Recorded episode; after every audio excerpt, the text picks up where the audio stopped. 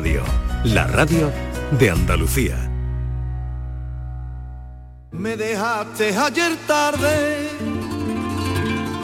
por otro con más dinero, por otro con más dinero. Él va de corbata y traje yo con camisa y vaquero. Solo quiero desearte que sea feliz en la vía, que sea feliz en la vía y no tengas que acordarte de lo que yo te quería.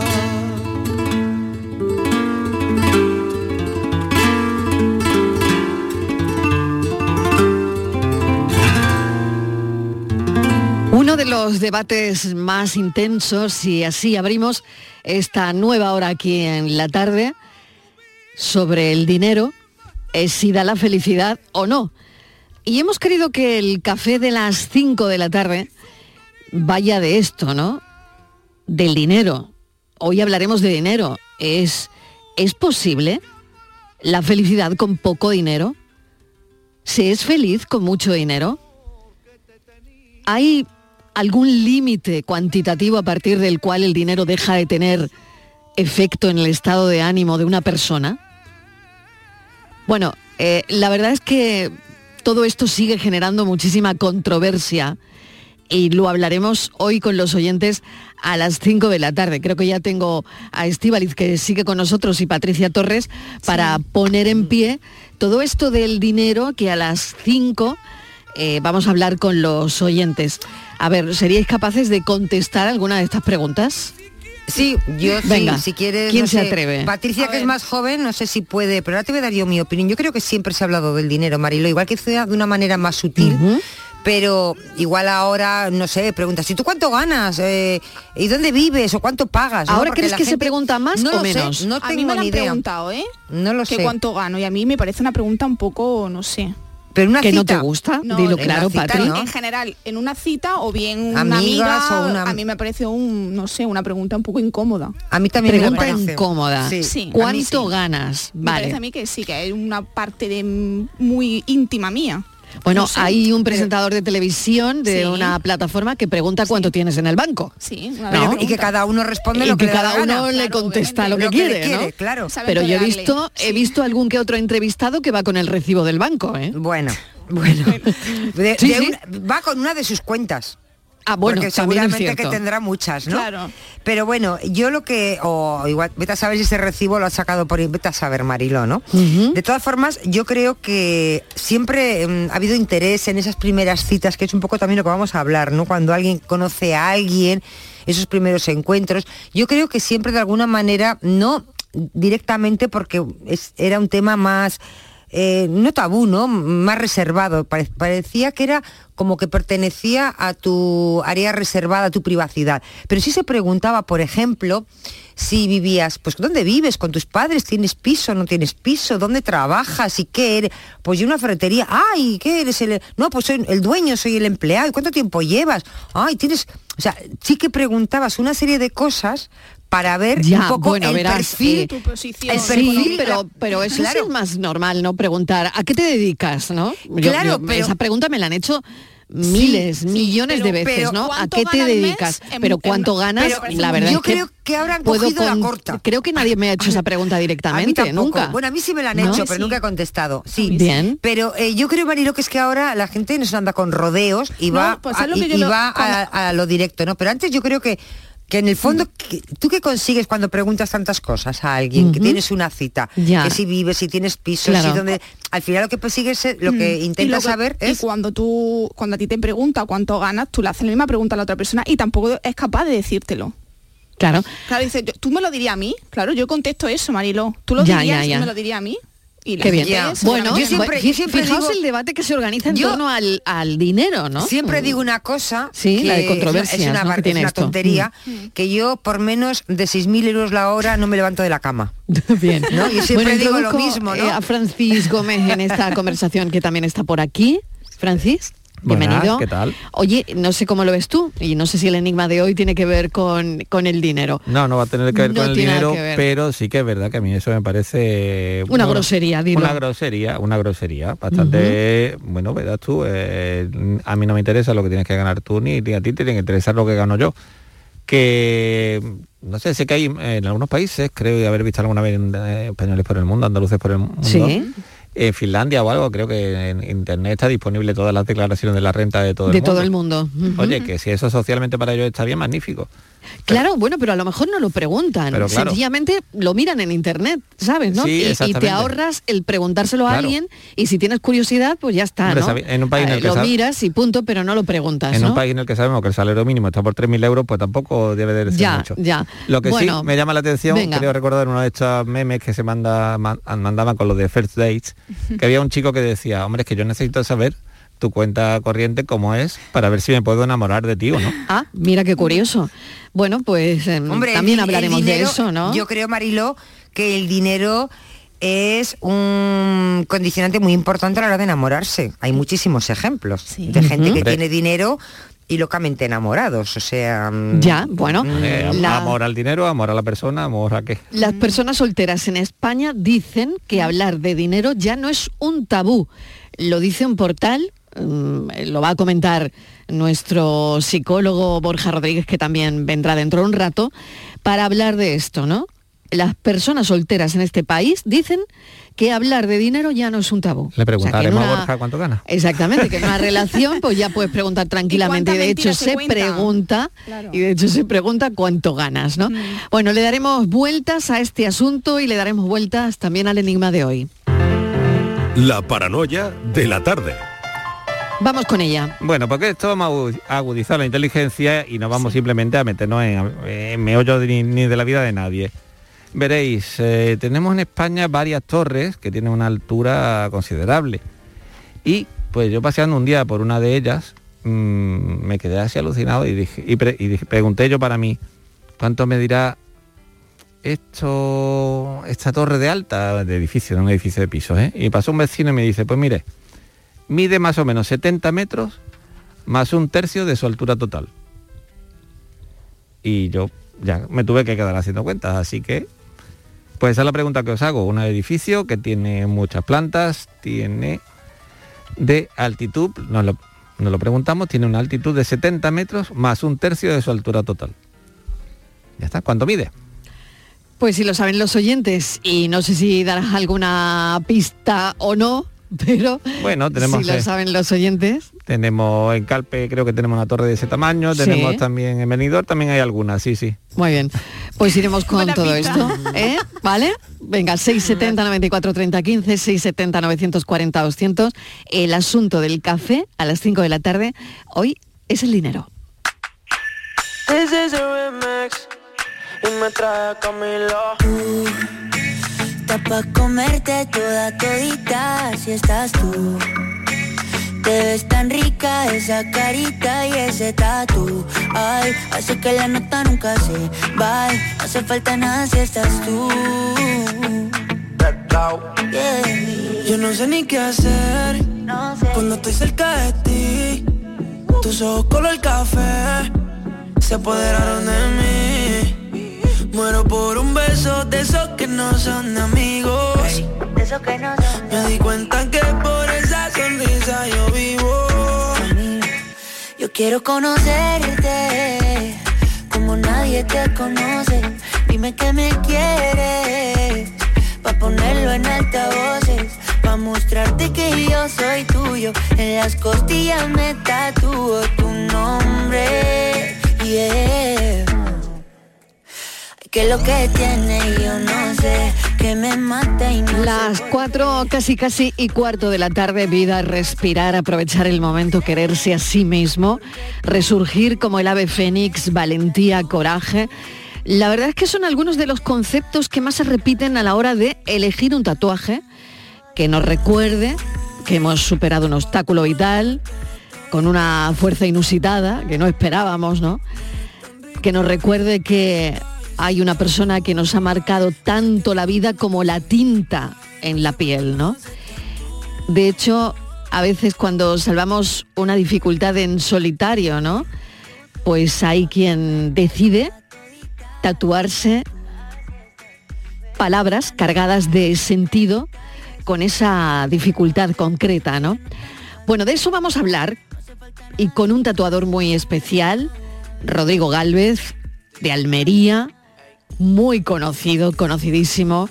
Me han dicho que, bueno, Marc Anthony lleva un tatuaje suyo, Pilar Rubio, Rudy Fernández, Miguel Poveda, Alejandro Sanz, Antonio Carmona. Y claro, me imagino que esto te hace saltar. Él saltaba con pértiga, pero esto directamente te hace saltar al éxito. Rodrigo Galvez, bienvenido, ¿qué tal? Hola, muy buenas tardes, ¿qué tal? Gracias por acompañarnos. Oye, cuéntame cómo aparcas un poquito eh, tu vida de, atleta para dedicarte al, tatuaje. Bueno, no, tuve que aparcar mi, vida de atleta, la verdad. a ver. Eh, lo que sí que mm, cuando me empecé a dedicar al tatuaje yo ya trabajaba en el registro de la propiedad. O sea, que no tenía, hacía algo totalmente diferente. Sí. Trabajaba, sí, hacía el trabajo de, pues, despachar escrituras, ¿no? Que es lo que hacíamos allí. Sí. y bueno, la verdad es que yo empecé a ser tatuador en, justo en la crisis, ¿no? Fue como el 2007 y, la, y fue porque me di cuenta en el pueblo donde yo estaba, en el registro de la propiedad, no había nadie que hiciera tatuaje y yo había hecho un curso, hacía muchos años cuando, cuando estaba opositando para bombero y empecé poco a poco y, en, alguno en algún momento empecé a ganar más dinero que el que cobraba en la oficina. Así que dije, ostras, pues si me van a pagar por hacer lo que me gusta, que es dibujar, pues, pues voy a moverme. Y ahí empecé, en el 2007 por ahí. Claro, y luego vino mm, el subir vídeos a internet, ¿no? Eh, tutoriales, eh, ¿no? Se llama un poco el, portal en YouTube, que es donde verdaderamente, claro, ahí te yo creo que te vino todo el éxito también, ¿no? Eso fue mm, como el cambio. Cuando yo empezaba era muy complicado, eh, todavía el mundo de los tatuajes era un mundo muy cerrado, Y nadie, normalmente, nadie quería enseñar, era todo todavía muy, con mucho secretismo alrededor del tatuaje. Y eh, bueno, yo dije que el día que yo ganara dinero con el tatu iba a poner, iba a compartir conocimiento, pues para la gente que, que tiene capacidades y no tiene la opción de, pagarse un curso muy caro o de, o de perder el tiempo como se hacía antes, que tenías que estar limpiando un estudio dos años para poder aprender. Y entonces lo que hice fue pues, cuando estaba en Suiza, que ya me iba bastante bien, ya tenía un estudio mío, eh, pues me gasté el dinero, invertí y monté, hice como cuatro o cinco temporadas de, eh, para enseñar a tatuar. Qué y ahora lo que tenemos es un curso online cursos online donde enseñas a la gente a tatuar, ¿no? Sí, ahí también, sí. Claro, claro, que es otra línea, me imagino también otra línea de negocio, ya no solo están los tatuajes, sino la gente que quiere aprender a tatuar y que esto me parece muy interesante, ¿no? Buscar un sitio donde verdaderamente, eh, bueno, pues, pues te guste, ¿no? La, técnica y te guste cómo enseñan, ¿no? Yo hablaba antes de los conceptos, ¿no? Que más se repiten a la hora de escoger un tatuaje. Em, esto pasa siempre y pasa también con la gente muy conocida, ¿no?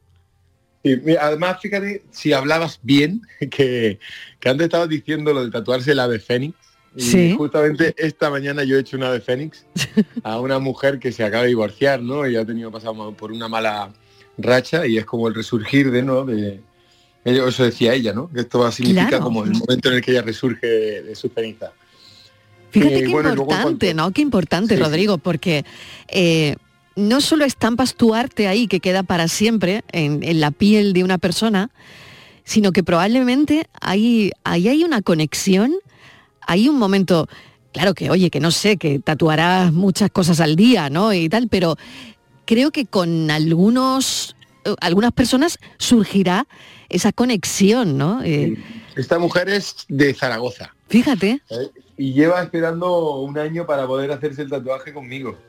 Eh, más que no porque llevara un año sin poder ponerle cita, sino porque ella es de Zaragoza y yo no me movía hasta Madrid porque tenía muchos viajes, tenía Suiza y tenía varios sitios, México y eso, y hasta y está como un año sin venir a Madrid. Entonces hasta que he vuelto a Madrid no he podido hacerse el tatu. Pero llevo un año divorciada, o sea que tenía, era, y con el Ave Fénix lo que ha hecho ha sido tapar el nombre de su, de su marido. Anda. O sea que ella estaba deseandito de, de hacerlo ya. Y eso se puede hacer, claro, lo has hecho esta mañana. Ha tapado el Sí. nombre del marido, ex marido, y se ha puesto el ave fénix. Y oye, ¿y no interfiere el nombre? No, bueno, nosotros... Has eh, hecho un diseño el- para que el nombre no interfiera. Claro, el cover up la- es otra una técnica de tatuaje también, ¿no? Y, y consiste en bueno buscar los huecos y, y hacer con textura, con, con diferentes eh, líneas, pues eh, ir, eh, ir poniendo el diseño encima para que no se vea el antiguo y que quede bien. Claro. Qué fuerte, Rodrigo. Estamos hablando de la vida en la piel. De verdad es que me, me- me encanta charlar contigo, ¿no? Porque fíjate lo que me acabas de comentar, ¿no? Esta señora que va al estudio, que se divorcia y se tapa el nombre de su marido y se pinta Claro. una ave fénix, ¿no? La verdad es que es Pues- tremendo, ¿no?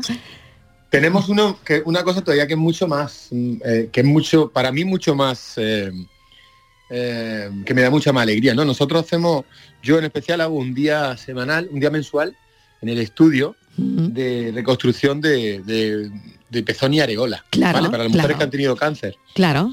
Y eso sí que es realmente cuando ellas se lo ven y han tenido, bueno, y es como el final a esa etapa tan, tan mala. Tan dura, claro. Claro, claro. Y cuando ellas se lo ven, eso, eso sí es, eso sí te llena. Totalmente, ¿no? Mujeres mastectomizadas que se han hecho una Sí, sí, reconstrucción y en esa reconstrucción, pues tatuarle la areola, ¿no? Bueno, qué interesante, la verdad. Eh, aparte de esos tatuajes de superación que le recuerdan a la gente que todo pasa, ¿no? Y que Claro. al final, pues eso, ¿no? Tienes, tienes ahí esa frase eh, inspiradora que, que no quieres que se te olvide, probablemente forma parte de, de todo eso, ¿no? Claro. Claro. En, en cuanto, en, en- en cuanto a lo que te decía antes, porque solo para, para- por- volviendo un segundo a lo del, el- Sí. lo del pecho, ahora, porque me parece súper importante, estamos enseñando, porque esto lo hicimos a, a raíz de que vimos que, lo que los cirujanos plásticos no tienen un estudio de, de tatuaje realista a color. Y entonces veíamos que el resultado podía ser muy mejorable. Y entonces ahora solo eh, estamos enseñando a, a enfermeras del Hospital de Torre Cárdenas de Almería para que ellas aprendan a hacer esa técnica y que ya den por terminado el, lo que es toda esa etapa tan mala que estas mujeres sufren, ¿verdad? Mm, Totalmente, totalmente de acuerdo, ¿no?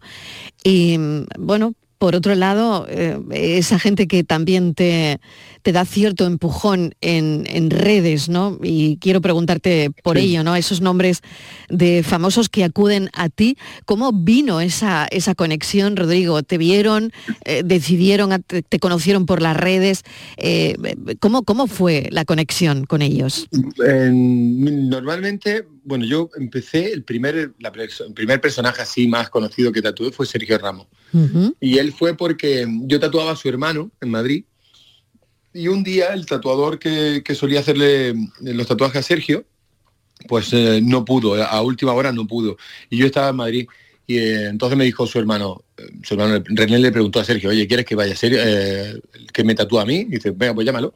Y justo ahí empecé ese día y ya desde ahí, pues normalmente una persona trae, trae- como entre ellos se conocen, ¿no? Pues la, la mayor parte de ellos, pues Sergio me trajo a Marc Anthony, Marc Anthony me trajo a no sé quién, el otro me trae no sé cuánto y a uno trae al otro y así.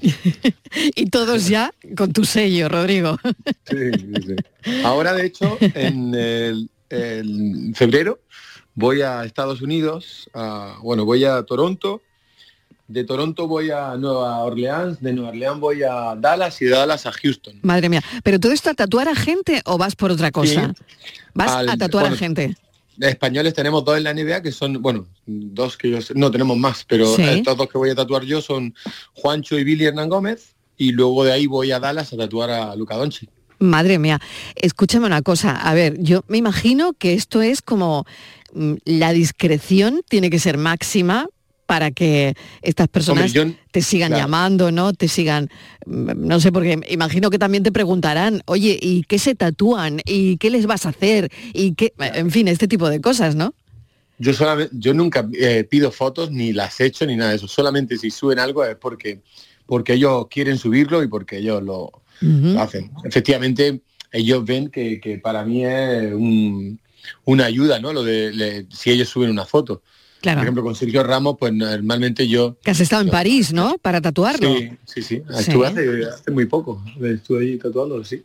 Muy bien. Y, y ellos saben que, bueno, pues que, que indudablemente es una ayuda. Entonces, pues, pero vamos, que yo nunca doy tormento. me encanta eso de no doy tormento, ¿no? Claro, imagino que por eso te llaman, ¿no? Oye, y, no sé, ya, ya, me imagino que se puede saber lo que le tatuaste a Sergio Ramos, ¿no? Porque ya pues, pues, se puede ver, ¿no? Hombre, uno de ellos seguro que se va a ver. Es las cibeles, ¿no? La, escultura de las cibeles que la lleva en el mundo. Sí. Y el número 4, ese se va a ver seguro. Así que eso no. No, sé si lo ha dicho, pero ya te lo digo yo. Vale, vale, muy bien. Oye, y otra cosa que quiero preguntarte es que tu pasión por el arte empieza desde muy pequeño, ¿no?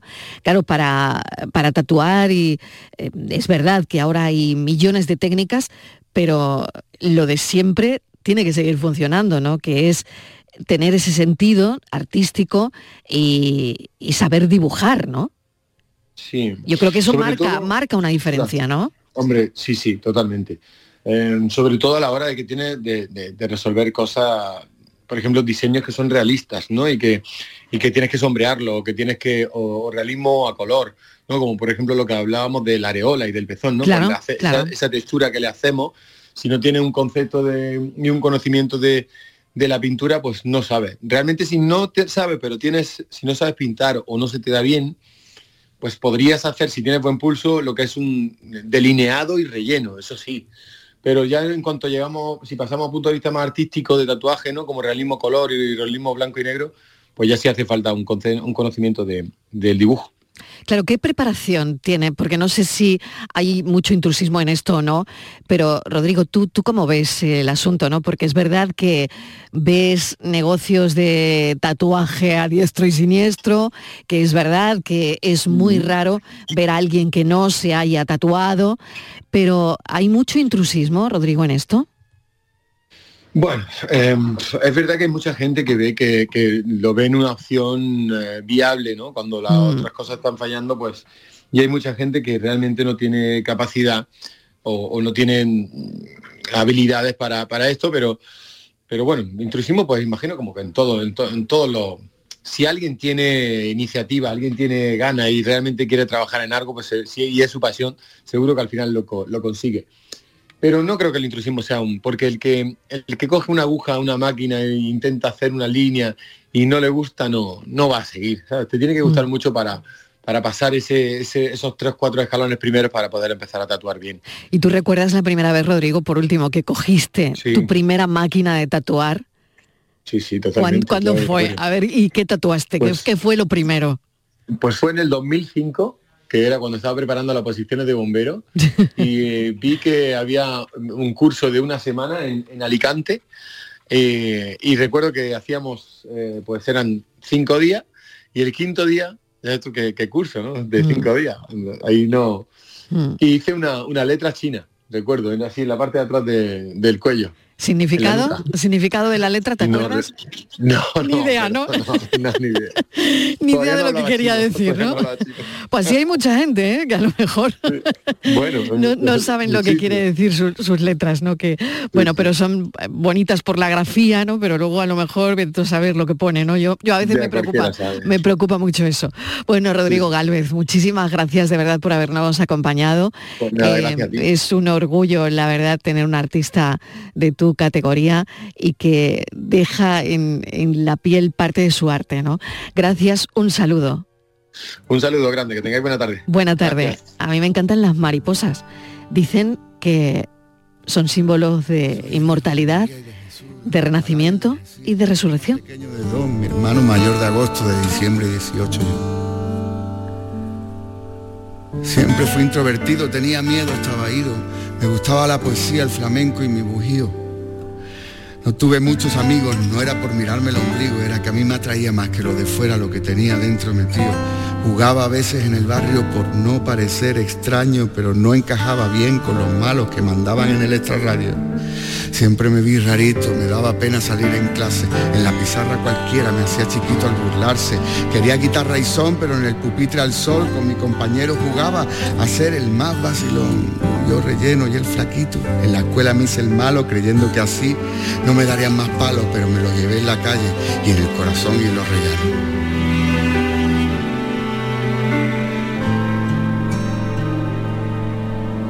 Quería guitarra y son, pero en el pupitre al sol con mi compañero jugaba a ser el más.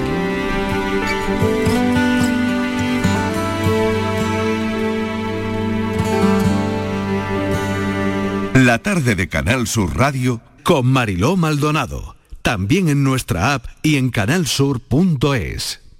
Dicen que detrás de un gran bote del Eurojackpot hay un gran millonario. Esto, ¿y detrás de un gran millonario? Pues que va a haber un... Ahora Eurojackpot, el mega sorteo europeo de la 11, es más millonario que nunca. Este martes, por solo 2 euros, bote de 80 millones. Eurojackpot de la 11, millonario por los siglos de los siglos. A todos los que jugáis a la 11, bien jugado. Juega responsablemente y solo si eres mayor de edad. ¿Hay una forma mejor que un crucero para visitar el Mediterráneo, las islas griegas o el norte de Europa? Con MSC Cruceros y Viajes El Corte Inglés, embarca directamente en Málaga o con cómodos vuelos directos. Y disfruta de 11 días por el Mediterráneo desde 1.129 euros por persona con todo incluido. Consulta condiciones y reserva en Viajes El Corte Inglés. MSC Cruceros. Descubre el futuro de los cruceros.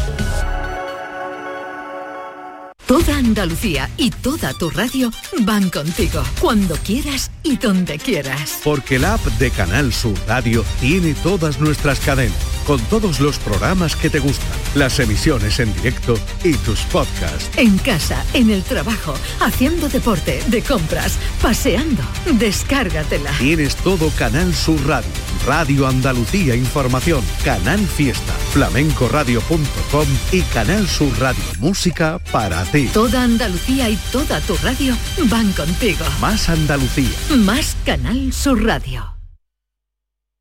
HLA Santa Isabel pone a tu disposición la unidad de traumatología y ortopedia especializada en pediatría, columna, hombros y codo, muñeca y mano, cadera, rodilla, tobillo y pie. Con guardias localizadas las 24 horas y los últimos tratamientos en prótesis. Consúltanos en el 954-570004 o en Luis Montoto 100. HLA Santa Isabel, contigo cuando más nos necesitas.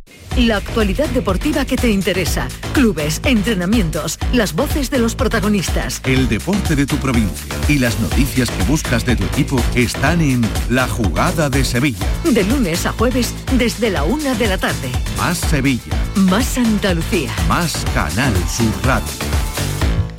4 y 32 de la tarde conectamos ahora Andalucía con una gaita y un bandolero. Conectando Andalucía.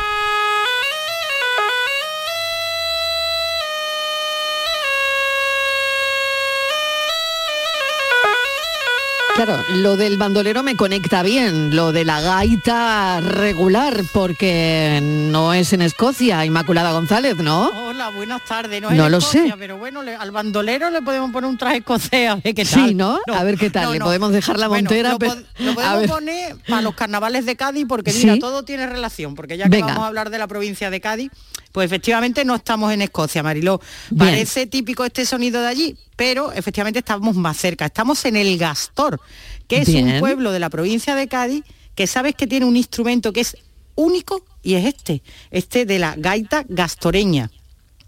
Es un instrumento musical, fíjate, es de viento, que consiste en un cuerno.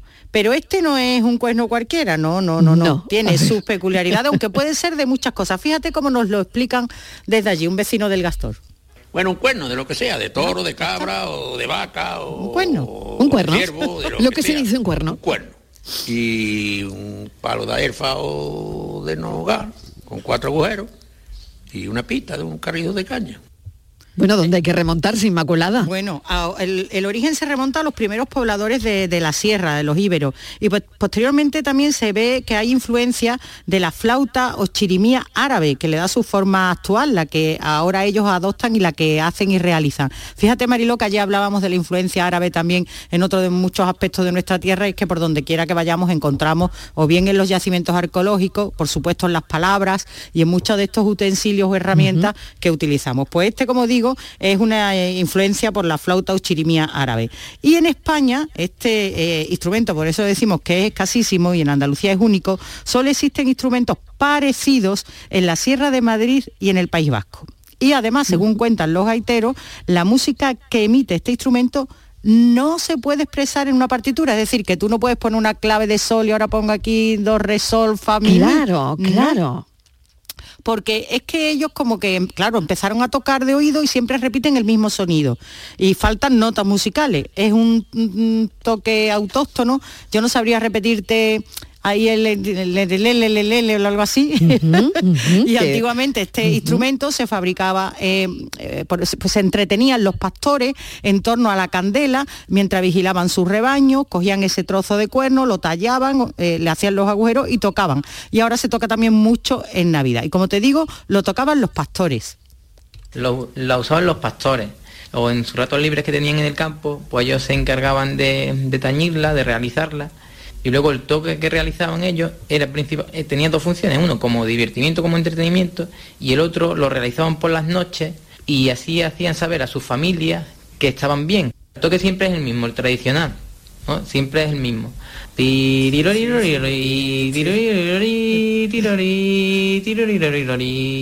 Bueno, lo ha hecho muy bien, ¿eh? lo, ha hecho muy bien. Eh, imposible reproducirlo, pero eh, bueno, ya sabemos cómo es ese sonido que siempre es el mismo, ¿no? Exactamente, siempre es el mismo. Y fíjate también lo singular que eh, los pastores lo tocaban para que el sonido llegara a su familia expresando que estaban bien. Claro. Sí, Y- yo, tú sabes sí, pensaba sí. yo, perdona que te interrumpa, Sí, Marilo, digo esto cuando yo aprendía, cuando íbamos al colegio no teníamos que aprender a tocar la flauta. Claro, Y tú estabas en tu habitación y ya tu madre eh, te decía todo cuando chiquilla, deja eso ya. No insista. ¿no? Porque eres tirolí, tirolí, tirolí. Sí, bueno, no, yo me acuerdo de Noche de Paz. Eh, Cuando- sí, sí, sí. Noche de Paz, que lo teníamos que aprender a tocar con la flauta, por ejemplo, ¿no? Pero claro, estaba desde septiembre aprendiéndote lo que ibas a tocar en, en Navidades, ¿no? Bueno, y ese instrumento al que volvemos, ¿no? ¿Lo tocaba José María el Tempranillo? Pues hombre, no, no sabemos si ya entonces, aunque hemos dicho que tiene influencia árabe y es de una gran tradición y es único en la zona, no, no, yo la verdad es que no lo sé, lo ignoro. Lo que sí sabemos es que compartían la misma tradición y sitios y lugares comunes, porque eh, aquí en el Gastor eh, y al compás de esta gaita sí podemos conocer y visitar otra de las tradiciones y curiosidades del municipio, que es un museo singular, el de artes y costumbres populares de José María el Tempranillo el bandolero, en eh, este delicado bandolero que tiene aquí un museo. Eh, como delicado, si era un bandolero, a ver, em, eh, una especie de Robin Hood de los montes, no lo sé, a ver. Claro, sí, eh, José María el Tempranillo Sí, tiene fama de haber sido un bandolero no sangriento, eh, de fama efectivamente, como tú muy bien has dicho, de Robin Hood, porque él robaba a los pobres para dárselo a los ricos. El botín que cogía se lo daba, siempre lo repartía entre los ricos.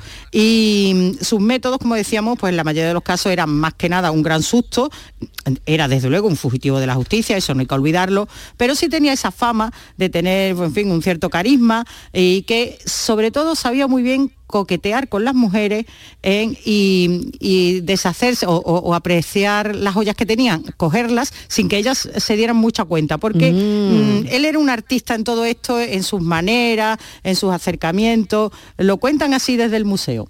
Era además muy cortés, sobre todo con las mujeres. Cuenta una anécdota que a una señora que llevaba un anillo bastante hermoso, le cogió de la mano y le dio un beso. Y mientras la besaba le decía, una mano tan hermosa no necesita adorno. De tal manera que la mujer pensaba que tenía más valor para él el beso que el propio anillo.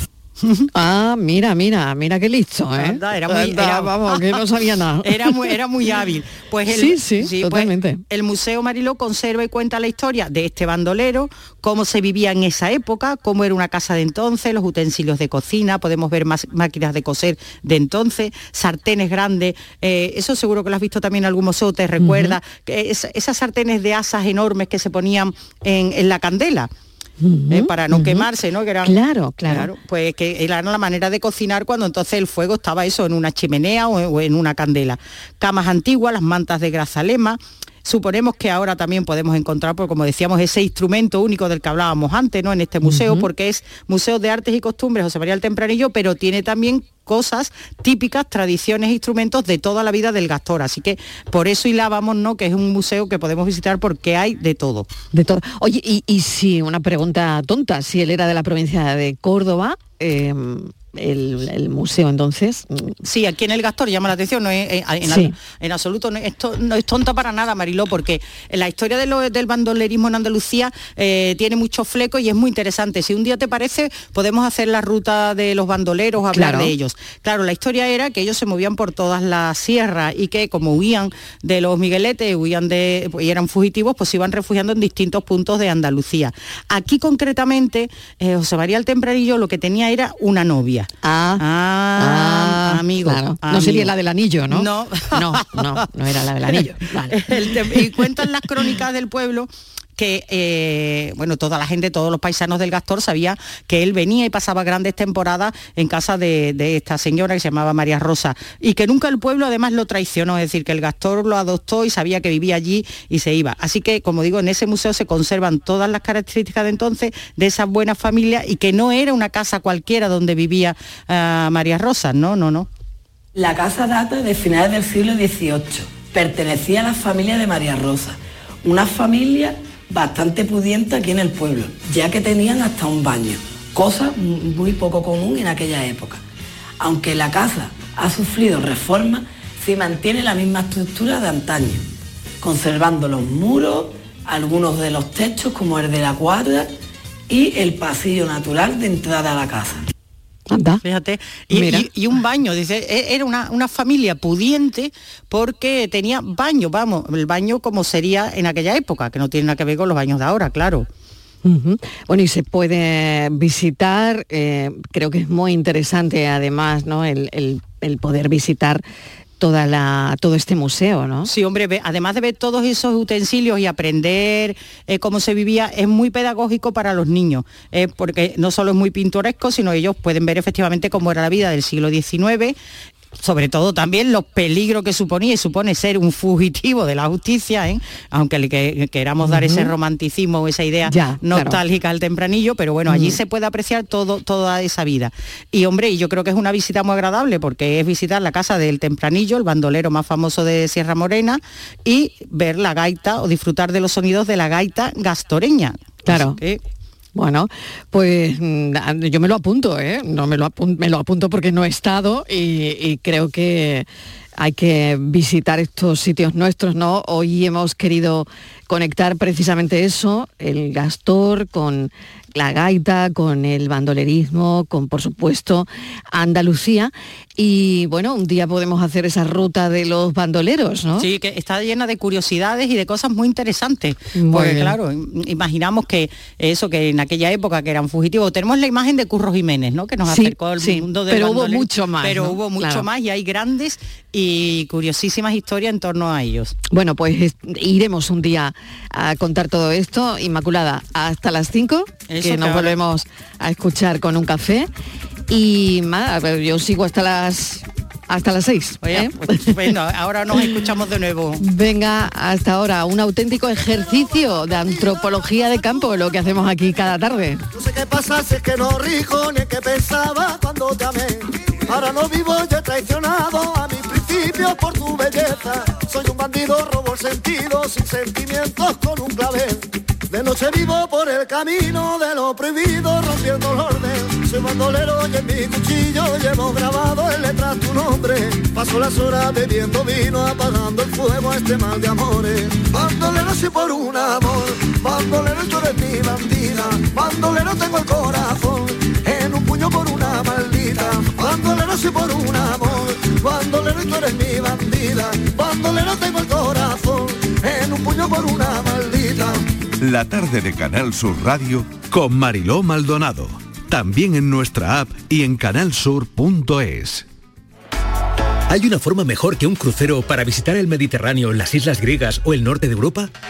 Con MSC Cruceros y Viajes El Corte Inglés, embarca directamente en Málaga o con cómodos vuelos directos y disfruta de 11 días por el Mediterráneo desde 1.129 euros por persona con todo incluido.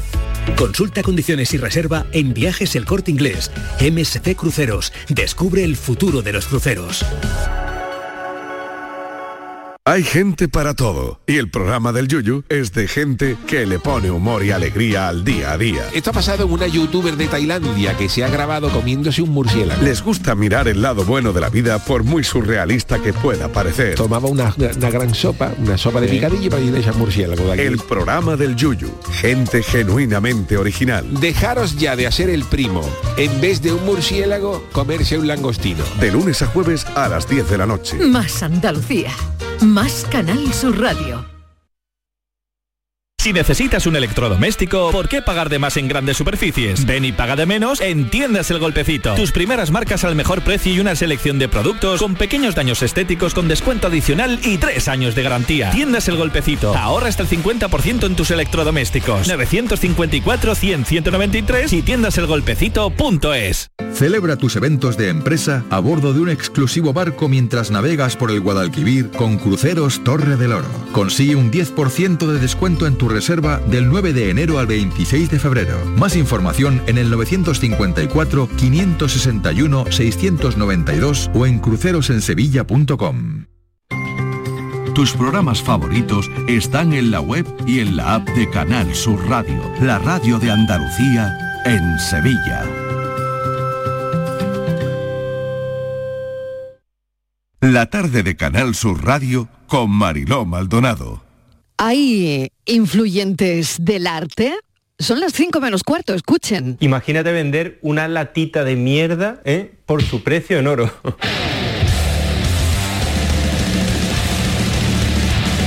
Hola, yo soy Antonio García Villarán y en este vídeo te voy a hablar de Manzoni. De Piero Manzoni, sí, el que hizo las latas de mierda de artistas. Bueno, bueno, bueno, Manzoni, mira, a mí como personaje, como artista transgresor, pero sobre todo como hater y como troll del arte, a mí Manzoni es que me cae muy bien, pero muy bien, ¿eh? Además, su cara me hace un poco de gracia, yo creo que sería colega mío en realidad. Y es que yo pienso que él tenía muchísimo sentido del humor y que su obra al final no ha sido muy comprendida. Parte de ese vídeo de uno de nuestros influyentes andaluces, Antonio García Villarán, que nació en Analcázar, vive desde los cuatro años en Sevilla, que comenzó a pintar cuando tenía 13, se licenció y doctoró en Bellas Artes en la Facultad de Bellas Artes de Sevilla y bueno, con este estilo que han oído, divertido, irreverente, a veces polémico, nos lo encontramos en YouTube. Ha introducido el concepto de jamparte en su libro El arte de no tener talento y sobre todo, bueno, pues queremos que nos hable de que ya es todo un influyente del arte. Antonio, bienvenido, gracias por acompañarnos. Gracias a vosotros. Oye, ¿qué, tal? ¿Cómo, ¿Cómo empezó todo? A ver. ¿Cómo empezó todo? ¿A qué te refieres? Sí, ¿A- bueno, a- esto, a- esto de entrar en el, ¿Cómo empezó en el el mundo? mundo. ¿Cómo empezó Sí. el planeta Tierra o cómo? No, no, no. Esto de entrar en el mundo, mm, en el mundo del YouTube, eh, de ser youtuber, de mm, hacerte un influyente, eh, porque bueno, mm, vamos, ahí, eh, ahí están tus estudios, ¿no? Y, y- y la lucha, ¿no? Por de alguna manera también mm, difundir, ¿no? E- El arte. Sí, pues mira, fue realmente por un eh, mm, por, por un desencanto. O sea, Ah, bien. yo yo estaba, o sea, yo eh, además de estudiar, estudié Bellas Artes, licenciado en pintura, en escultura, buenas Sí. notas, lo típico. Sí. Y además eh, pintaba todos los días. Pero ¿qué pasa? Pues que durante toda mi vida, como nunca he tenido padrino, nunca he sido de una familia tampoco, bueno, una familia normal, ¿no? Y corriente. Pues a mí se me cerraban todas las puertas. eh, yo escuchaba cosas que se decían del mundillo del arte, que las decían, pero por detrás. O sea, ya mm, cara a la gente, pues eran la gente, pues bueno, muy falsa y esto, ¿no? Sí. Y entonces llega un momento en el que digo, bueno, mira, yo ya tengo cuarenta y tantos años, eh, lo he intentado todo, he sido el mejor en lo mío, pero mm, se ve que me cierran todas las puertas, así que me voy a desahogar. Y abrí un canal de YouTube y empecé a, mm, bueno, a, a contar mis impresiones sobre el arte, a hablar de lo que me gustaba y también hacer un poco de crítica sobre el mundillo del arte. Pero vamos, no con intención de hacerme youtuber ni, influ- ni influencer ni nada de eso. Y, y nada, me parece que poco a poco fue cogiendo visitas el, el canal, los vídeos, cada vez, bueno, ahora ya vídeos que tienen millones y millones de visitas, que yo estoy alucinado con eso. Y hablando de arte, o sea que, Claro. que si fuese hablando de otra cosa, Esto no, no deja de sorprender, ¿no? O no deja de sorprenderte a ti mismo, ¿no? Sí, porque de todas formas yo siempre he dicho que el arte le gusta a la gente, a todo el mundo nos gusta el arte. Lo que pasa es que no se ha explicado bien y no se explica de manera divertida. Porque normalmente los divulgadores de arte pues son más aburridos que, que vamos, que es lo, lo más aburrido que se despacha. Entonces, Ya. Eh, digo, bueno, un, dándole un poquito de humor, bueno, como yo soy realmente, ¿no? Y, y hablando de cosas interesantes del mundo del arte, que las hay y muchas, y sobre todo de, la, de obras de todos los tiempos, que es que el arte, se- la- el ser humano sin arte, ¿qué somos? Pues nada, tú imagínate, un mundo sin arte, sin imágenes. Claro. Eh, no, no- nos moriríamos de hastío. Totalmente. Antoni, ¿sigues pintando? Porque yo no sé, vamos a ver, si al final eh, esto es un trabajo, ser youtuber, ¿no? O Hombre, influ- influencer. Claro, es, es un trabajo duro. Que- esto hay pero- que dedicarle mucho tiempo, ¿no? Sí, claro, como, bueno, pero como cualquier otro trabajo, pero no solo sigo pintando, sino que ahora pinto más todavía. Ah, bien. Hace o sea, que, poco que todo esto una- te motiva, ¿no? Claro, claro, Vale. el hecho de tener que investigar para hacer los vídeos, para y aparte ahora sí es verdad que tengo gente trabajando para mí. O sea, eh, yo empecé solo, empecé que me compré una cámara y no sabía ni, ni cómo encenderla. Pero con vídeos de YouTube y todo eso, al final, mm, bueno, he ido aprendiendo y ahora sí tengo un equipo de gente que, que me ayuda en el montaje de vídeos, en todo esto. Y, y bueno, aún así no paro de trabajar durante todo el día. Y hace poco hice una exposición en Madrid individual, Vanagloria, y, y, no y también hago directos en Twitch. O sea, de- tres ah, tardes bueno, en bueno, semana. bueno, palabras mayores ya, ¿no? bueno, eh, otro, otro de los Pero oye, ¿y sí. haces directos? Que no, he- no he visto ninguno, ¿no? Pero eh, ¿haces directos pintando o no? Claro, claro, Sí, ¿no? claro. El- tu directo es pintando un cuadro.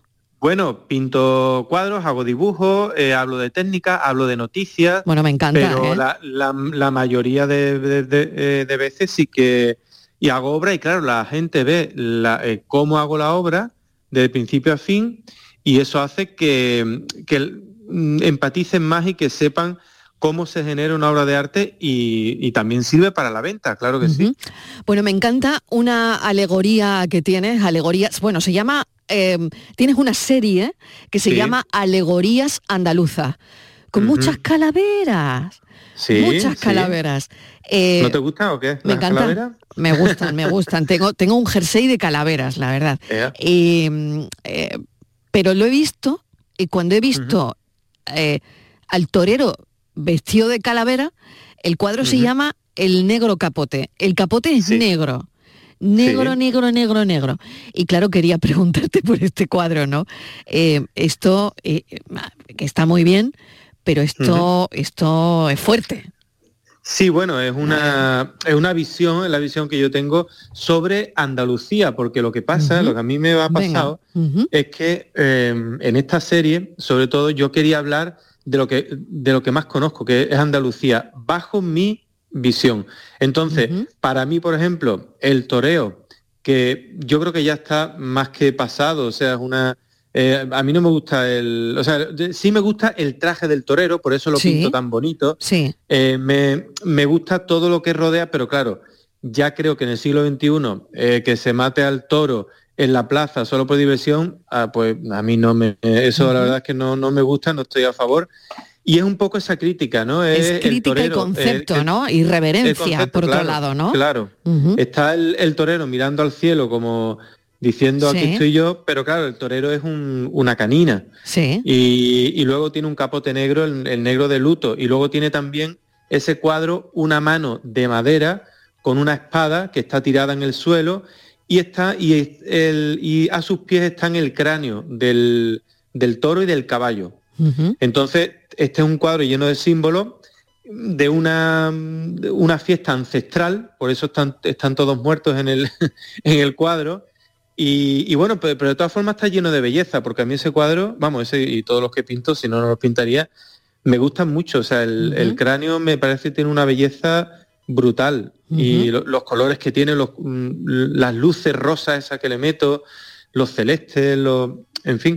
Entonces es algo donde yo encuentro belleza realmente. Una cosa que no esté de acuerdo o que a mí no me parezca algo que esté bien ya para el siglo XXI, pero otra cosa es que le encuentre la belleza que le encuentro, claro. Totalmente, ¿no? Y mm, bueno, es arte, ¿no? Eh, y eso es, ¿no? ¿Tú cómo definirías el arte, ese arte que está por llegar de alguna manera? Estamos hablando ahora tanto de la inteligencia artificial, Antonio, que, bueno, y, y yo no sé eh, cómo va a llegar todo esto al arte, ¿no? Ya hemos visto cómo está llegando a los textos, ¿no? Eh, programas Sí. que te escriben libros, ¿no? Así de simple, ¿no? Pero fíjate, yo tengo una duda de cómo esto va a llegar al arte, ¿no? ¿Cómo, cómo llegará? No, no, ya ha llegado. Eh, con los NFTs, como... No, no, no, no, No, que no va. solo con Los eso, NFT ¿no? ya ha quedado antiguo, sí, sí. Ajá. Eso, el, el- bueno, hay herramientas ya como Stable Diffusion Sí. o DALI 2 que te- tú le pones una frase y te genera una imagen, pero ah, es muy diferente la imagen que te genera, eh, a, o sea, muy diferente, me refiero, que el, hay que mm, hablar todavía mucho si esas imágenes pueden ser consideradas arte. Eso Yo es, de eso es. yo- Ahí va, justo a eso. Claro, yo después de reflexionar mucho, tengo varios vídeos en el canal hablan- hablando de esto, yo creo que eh, la inteligencia artificial va a servir y sirve ya como una herramienta más de generación de imagen. Es o sea, que tú no crees, perdón Antonio que te interrumpa, que esto sea la muerte del artista. Es decir, No, claro, no, no. en- en, eh, puede ser la muerte de un periodista, el hecho de que tú le des unos parámetros a la inteligencia artificial y las redacciones se llenen de ordenadores pues, que escriben noticias solos, ¿no? Claro, da un poco mm, respeto esto, ¿no? De, de- de miedo No, al periodista, pero- ¿no? Pero, pero eh, en para- cuanto al, al artista, eh, ¿puede ser esto la muerte de- del arte? Mm, Se ha hablado mucho de eso, pero yo sinceramente no creo de ninguna manera que eso sea la muerte del arte. Primero, porque una IA tiene que ser manejada por alguien, alguien le, le tiene que dar los parámetros. Segundo, porque para que una, una IA sola no hace nada. Es como decir, la cámara de foto, ¿no? Cuando se dijo, la cámara de foto va a terminar con el arte.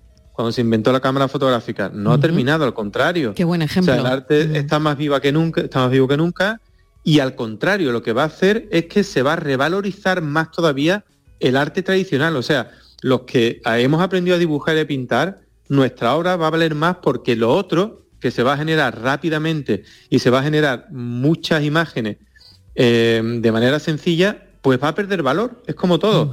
Cuando de algo hay mucho, pues no vale nada. Y eso es lo que va, va a pasar y está pasando ya con las IAS. Y de todas formas, para tu tranquilidad, te digo que ya hay también, ya hay IAS que reconocen textos generados por IAS.